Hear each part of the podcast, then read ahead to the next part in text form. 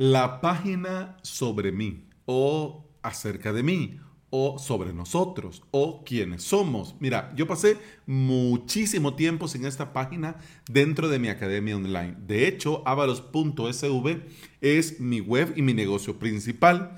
Gracias a la invitación a la Escalera Podcast, salió el reto de Antonio, que, mm, y como yo me prendo con agua, así como dice José, hombre José, un saludo, acepté crear una página sobre mí dentro de avalos.sv.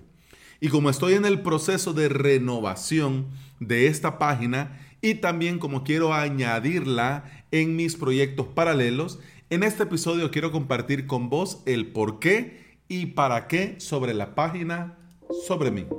Bienvenida y bienvenido al episodio 612 de Implementador WordPress, el podcast en el que aprendemos de WordPress, de hosting, de VPS, de plugins, de emprendimiento y del día a día al trabajar online.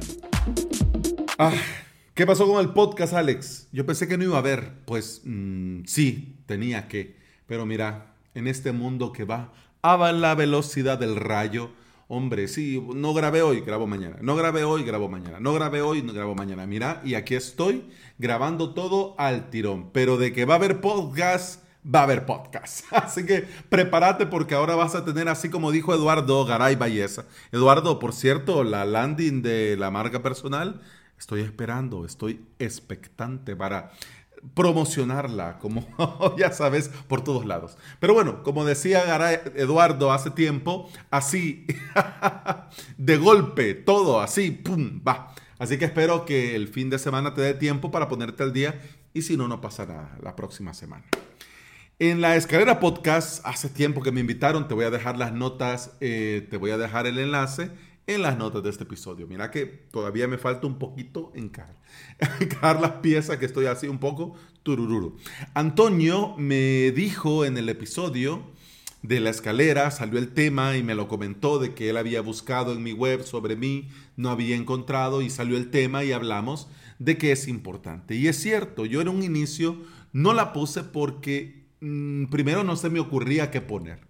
Y además vi que muchos referentes no la tenían. Pero aunque parezca una opción, es una parte esencial y es un pilar donde podemos mostrar lo bueno que somos y lo que nosotros hacemos. Además de motivar a que sigan navegando por la web, porque de hecho, si les gusta lo que ven, van a querer saber quién sos y van a querer saber qué haces.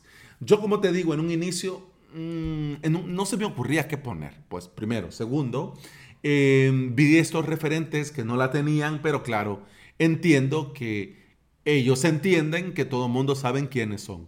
Pero mira, una de las cosas que yo me puse a pensar luego de hablar con Antonio de la escalera podcast es que independientemente lo que nosotros pudiéramos llegar a creer, Em, yo a mí, a mí no me gusta dar las cosas por sentadas. Es decir, bueno, entonces él ya tiene que saber de qué va. Pues, pues, no, no siempre, no todos, y no es obligación. Así que por eso yo vi muy bien el reto, la hice, la hice así como salió, pero ahora estoy en este proceso de hacerlo bien, de hacerlo con criterio, de hacerlo con cabeza.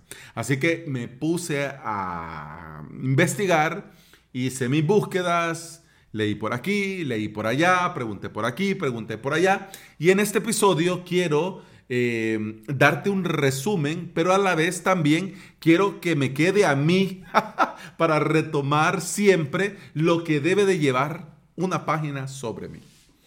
Al estar en la página en blanco y no saber por dónde empezar, es bueno recordar que esta página sobre mí no está pensada para que la aprovechen tus clientes actuales o para que la vayan a ver los que ya te conocen. Esta página está pensada para aquellos que no saben quién sos, que tal vez tienen una idea, te han escuchado en algún episodio de algo, te han visto en algún directo de algo y les gustaría saber ¿Quién está detrás de esta marca? ¿Quién está detrás de este nombre? ¿Quién está detrás de este membership, de esta tienda, etcétera, etcétera?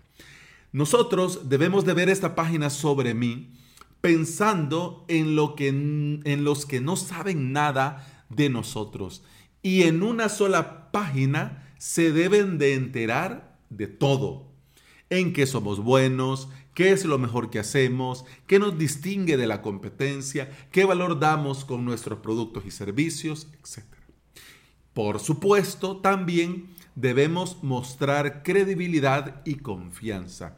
Y no olvidemos que no solo debe de tener texto, podríamos incluso dar la bienvenida en un video y dependiendo del tipo de web, del tipo de marca o profesional, se puede incluir certificaciones, premios, reconocimientos. Pero ojo, ojo, no olvidemos que lo menos es más. En el diseño web y en muchas cosas en la vida, lo menos es más y no tenemos que sobrecargar de información, de diplomas, porque al tener contenido en exceso, vamos a hacer que el usuario pierda interés y se vaya sin darse cuenta de todo lo que nosotros teníamos por contar y por ofrecer.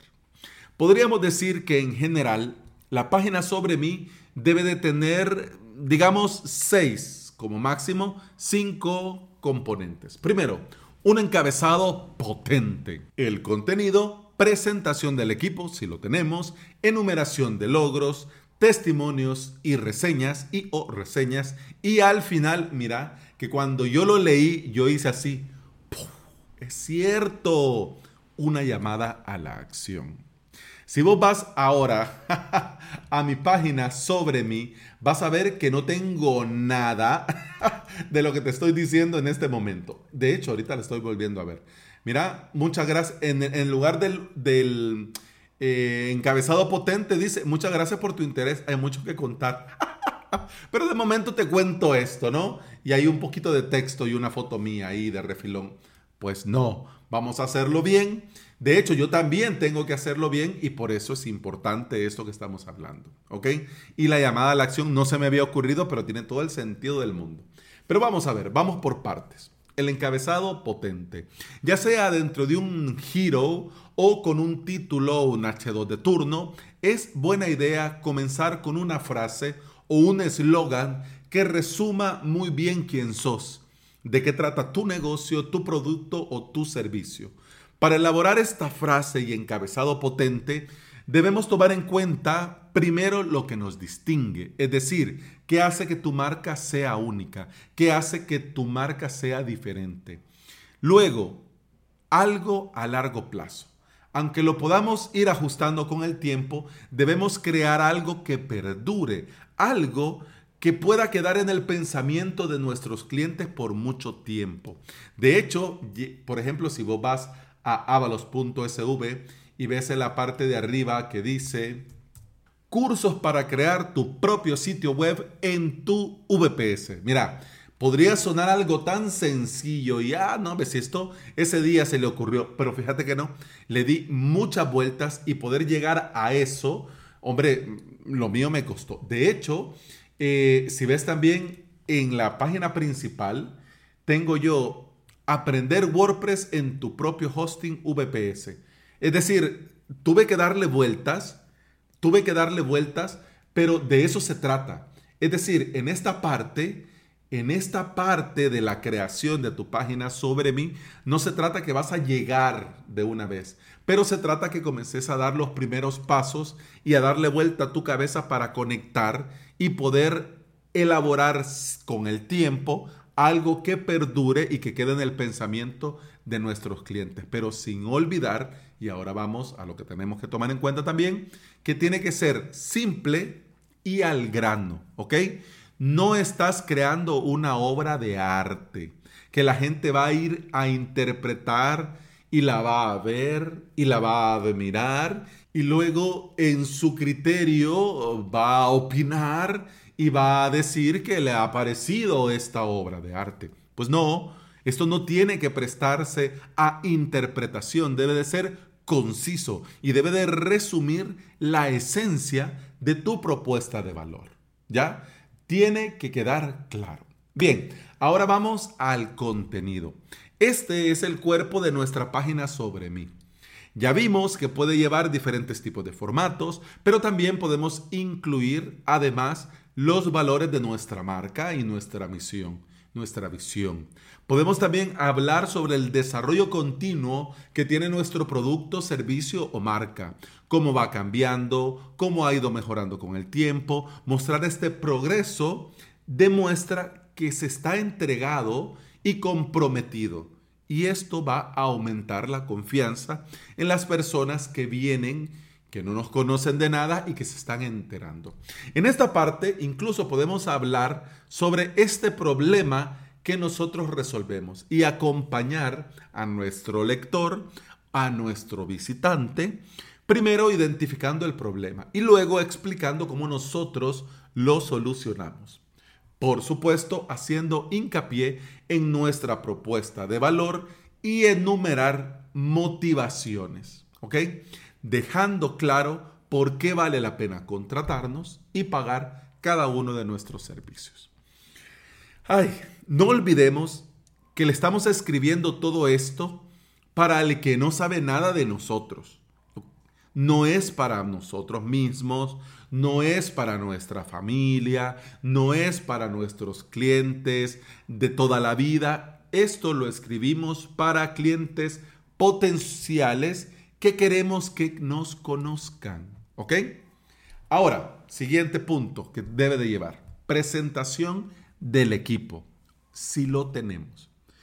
Poner caras y nombres de las personas que están detrás muestra que el proyecto es real, que es legítimo, que hay gente ahí haciendo que todo funcione. Y dependiendo del sector, hasta se puede incluir certificaciones, para aumentar la credibilidad, porque aunque no, hay que ser sinceros, hay mucha gente que le da muchísimo valor a estos títulos y certificaciones. Y por eso te digo, dependiendo del sector. Ojo, el equipo de uno no es un equipo. Vuelvo y lo repito. El equipo de uno, de una sola persona, no es un equipo por más que esté entregado, comprometido y motivado al 100% con la marca, no podemos decir somos si solo soy yo. El cliente va a detectar muy rápido que la empresa no es un grupo de personas, que solo es una persona, y va a resentir mucho el engaño, porque le quieren vender la idea de algo grande, de un equipo muy bien estructurado, y solo es una persona, ¿ok? En este punto se trata de ganar la confianza.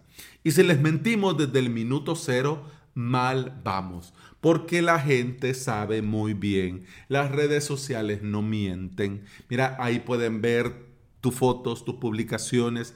Saben el tono, la forma en la que escribís. Saben el tono, la forma que lleva cada cosa. Y si ya te comienzan a conocer, cada vez más se dan cuenta que solo sos vos hablando en plural. Veamos ahora la enumeración de logros. Lo bueno también se debe de compartir.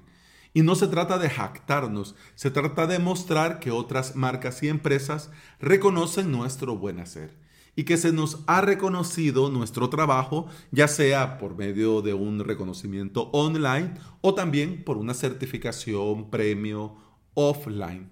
Esto, por supuesto, va a aumentar la confianza y va a ser un factor decisivo para que nos elijan sobre la competencia. Testimonios y o reseñas. Esta es una de las pruebas sociales que todo mundo conoce. De hecho, yo creo que hasta se ha abusado de ella. Es decir, ahora es como parte de un sitio que la tenemos que poner porque la tenemos que poner.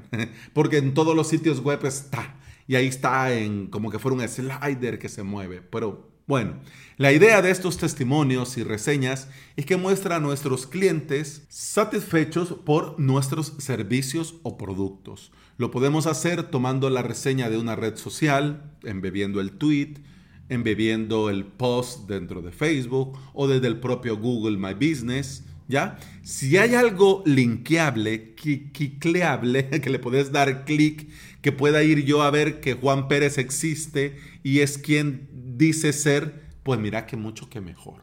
Yo entiendo que quizás en algunos casos tu cliente pues tiene, no, no quiere una exposición, pero sí firma con su nombre y apellido, está ahí su fotografía, está muy bien. Pero si vos lo podés hacer, que haya un enlace, que lo publique en tweet y en beber ese tweet, es decir, que se pueda ver que de verdad hay una persona detrás, mucho que mejor. Y bien, mira que no había visto el tiempo. Vamos a lo último que debería de llevar, una llamada a la acción. Ahora que ya lo hemos llevado por este maravilloso viaje, es hora de acompañarlo para que vaya donde nosotros queremos que vaya. Es decir, que compre, que se suscriba, que nos contacte, que nos contrate. Y además, en esta parte también nosotros nos podemos poner creativos y hacer un test AB para comprobar qué es lo que más funciona, si un CTA ancho completo con colores que resalten, si un botón con este o este otro efecto, si un pop-up con aquel otro diseño, etcétera, etcétera. Esto cuando yo lo vi, mira, tiene todo el sentido del mundo, pero ¿crees que se me había ocurrido a mí poner, set, poner un CTA, un call, to, un call to action, una llamada a la acción, pues a mí no se me había ocurrido. No olvidemos que nuestro sitio web debe de cumplir con un objetivo. Debe tener un propósito. La página sobre mí, acerca de nosotros o quiénes somos, debe de ayudarnos a cumplir con este objetivo. Si no la tenemos, o no la hacemos con criterio, vamos a estar desperdiciando una excelente oportunidad para que nos conozcan y nos den su confianza. Y bueno, eso ha sido todo por este episodio. Muchas gracias por estar aquí. Muchas gracias por escuchar. Te recuerdo que puedes escuchar más de este podcast en todas las aplicaciones de podcasting. Por supuesto, Apple Podcast, Google Podcast, iBox y Spotify. Eso ha sido todo por este episodio. Vamos a continuar con el próximo hablando de un plugin para Post. Pero por hoy, por este episodio, eso ha sido todo. Continuamos en el siguiente. Hasta entonces, salud.